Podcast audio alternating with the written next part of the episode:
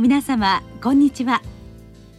恐林製薬がお届けする恐林シンポジア。毎週この時間は医学のコントラバシーとして一つの疾患に対し専門の先生方からいろいろな視点でご意見をお伺いしております。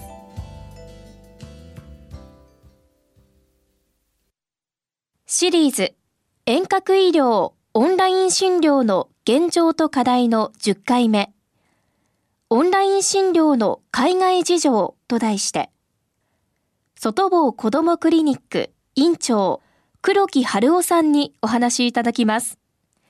聞き手は慶應義塾大学名誉教授斉藤育夫さんです。今日はあオンライン診療の海外事情ということでお伺いいたします。よろしくお願いいたします、えー、よろしくお願いします。はいえーまあ、海外っていうとまずあのアメリカが気になるんですけどそちらどうなんでしょうか、まあ、アメリカでは、まあ、オンライン診療というのは、まあ、テレメディシンといいましてこれはもうあの随分以前からテレメディシンオンライン診療のみならず、まあ、いろんなメディカルデバイスを使って生体情報を離れて取得するという、まあ、こういう試みが広く普及してました。で、まあ、90年代ぐらいからありまして、アメリカテレメディシンアソシエーションというアメリカ遠隔医療学会というものも活発に活動しています。でこの学会はこの10年ぐらいで数倍の規模になり、雑誌のインパクトファクターも急上昇しています。まあ、この10年ぐらいでですね、まあ、テレメディシン遠隔医療というのは急速に発展しているというふうに言えると思います。あのアメリカは国が広いですしそれからまあ保険制度もいろいろ違うし、まあ、あの独特なところがあるんでしょうか？はいえあのやはり日本と同じように比べることはできないと思うんですが、まあ、国の国土の広ささまざ、まな保険制度の中ででこのテレメディシンの需要というのをあの調査してみると、まあ、各領域にわたってますで。意外なのはテレストロークといいまして、脳卒中を初期に診療する。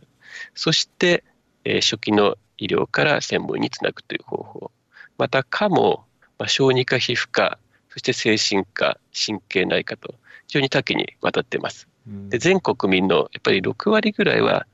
彼らの言うテレビジット、テレメディシンを望んでいるという、まあ、そういう市場調査もあります。うん。あのまあ、相当まあ人気があるということですね。そうですね、まあ、いろんなあの、まあ、意見もあるんですけれども、ベースとしてはだいぶこう普及していたんじゃないかというふうな私の印象です、うん、あのコロナ禍前後では何か変わりは感じられます？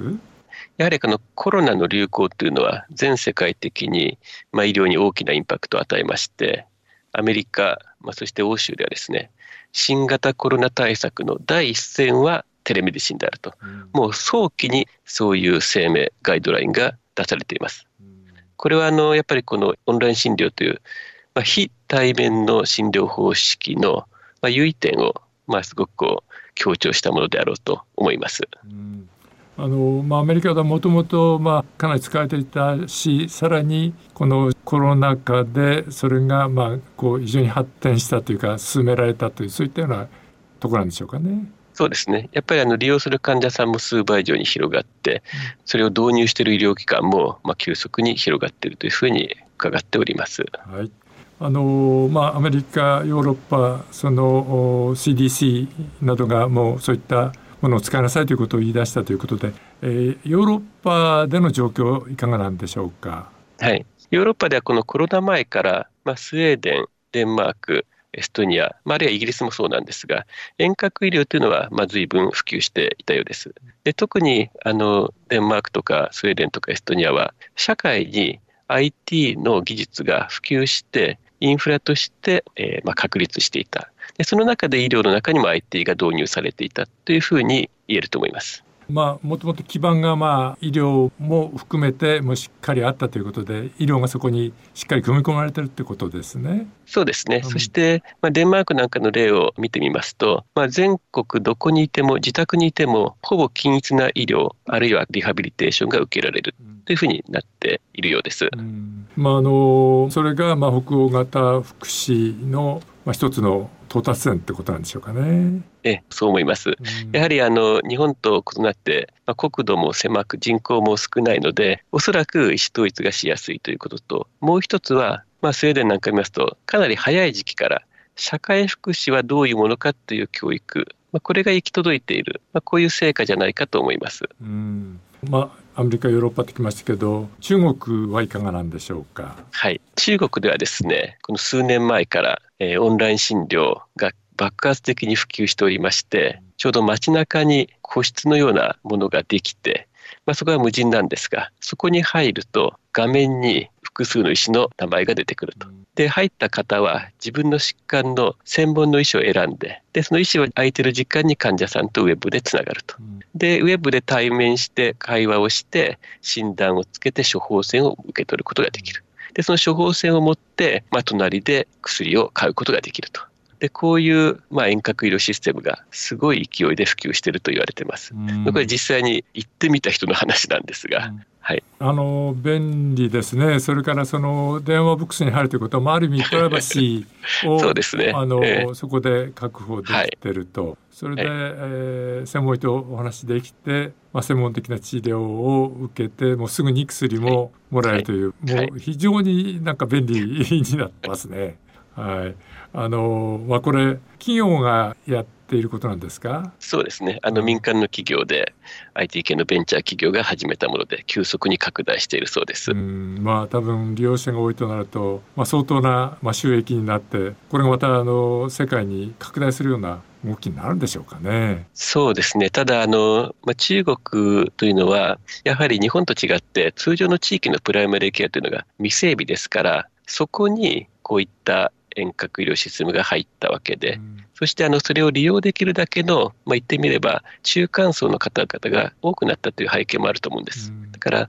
この中国型のやり方をそのまま日本あるいは欧米に導入するというのは、まあ、難しいんじゃないかと私は思います。うん、はい。あの中国のお隣の大国のインドはこれいかがなんでしょうか？インドでもですね同じ頃から同じような遠隔医療システムがえー、勃興しています。これもあの民間のベンチャー企業で、でその方々のお話を伺いますと、インドにはまあ大きな都市が5つあるんですが、医師の8割はその5つの都市に集中している。そして医療のニーズの8割は5大都市以外にあると。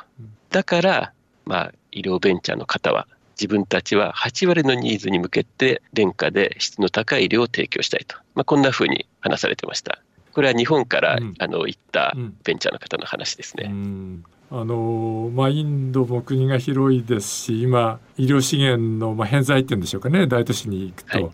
あるいはあの、まあ、インド人の先生はアメリカとかイギリスでも英語が上手だからあの皆さん活躍されててなかなかインドに帰らないっていう話がありますよね。はい、ですからまあ場合によってはそういう人たちもまあそこに組み込まれる可能性はあるということでしょうかね。そうですね。やっぱり医師のレベルは高いわけですから、うん、で自国の国民に還元しようと思えばそういう方法非常にあの有効なんじゃないかと思います。うんそうですね。まああのそういった意味でかなり進んでいるということですが。え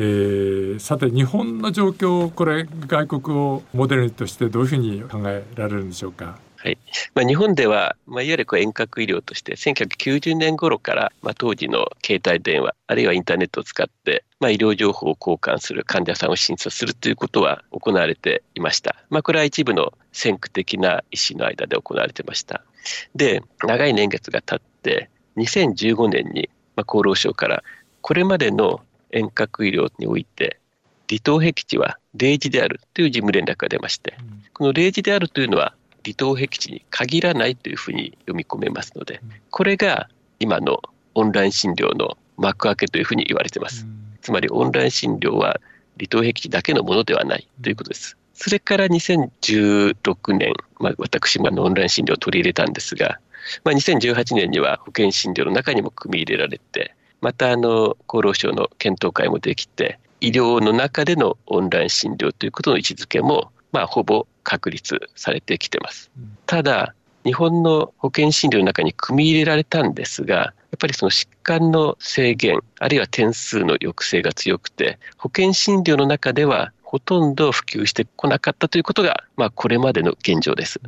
非常に厳しく、わずかでしたね、うん、レセプト100万件分の2、3件というふうに言われてます、うん、それが今回のコロナ禍で、まあ、かなり変わってきたということでしょうか？そうですね。あの2月にクルーズ船が来まして、で、まあその中でやはり新型コロナ対策にはオンライン診療を活用しなきゃいけないという声が医療側内外からありまして、2020年の4月10日に厚労省から事務連絡がありまして、そこではオンライン診療を初診から可能にするということと、疾患の制限はなくなったということが盛り込まれています。ということで、えー、日本でもそのコロナがある意味追い風となってオンライン診療が増えてきているんでしょうか？そうですね、まあ、正確にどれくらい増えてるかっていうデータはまあ難しいんですけれども、オンライン診療を扱ってるベンダーのデータなんかを見ますと、多分導入医療機関は10倍ぐらいになっているだろう。で、利用者もそれ以上になっているんじゃないかと思います。はい、あの今日は海外のいろんな事例を教えていただきましたけども日本は、まあ、いろんな事情が違うんでしょうけども、まあ、そういったものを参考にしつつこれからオンライン診療を発展させていくということになるでしょうか。そうですね。あの、この新型コロナになって、まあ、アメリカ、ヨーロッパでは、新型コロナ対策はテレメディシンが第一だということをもう、まあ、いろんなガイドラインや声明で出しております。これはあのこのテレメディシン、オンライン診療の非対面の診療という、この優位性を強調したものだと思うんですが、日本でも非対面の診療という、このコロナ時代のですね優位性が、まあ、認識されてきたと思います。ただ、まあ、もう一方でですね、やはり日本の地域医療というのは、それなりに成熟していますので、すべてがすべてオンライン診療で完遂するというものではないと思いますが、日本では日本なりの、まあ、オンライン診療の、まあ、導入の仕方、適用の仕方ということを、まあ、これからですね、いろいろ事例を重ねて考えていかなきゃならないと思ってます。はい、どうも今日はありがとうございました。ありがとうございます。シリーズ遠隔医療オンライン診療の現状と課題の10回目オンライン診療の海外事情と題して、外房子どもクリニック院長、黒木春夫さんにお話いただきました。聞き手は、慶應義塾大学名誉教授、斉藤育夫さんでした。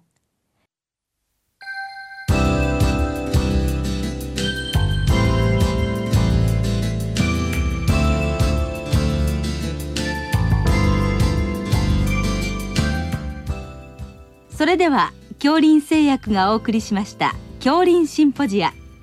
来週をどうぞお楽しみに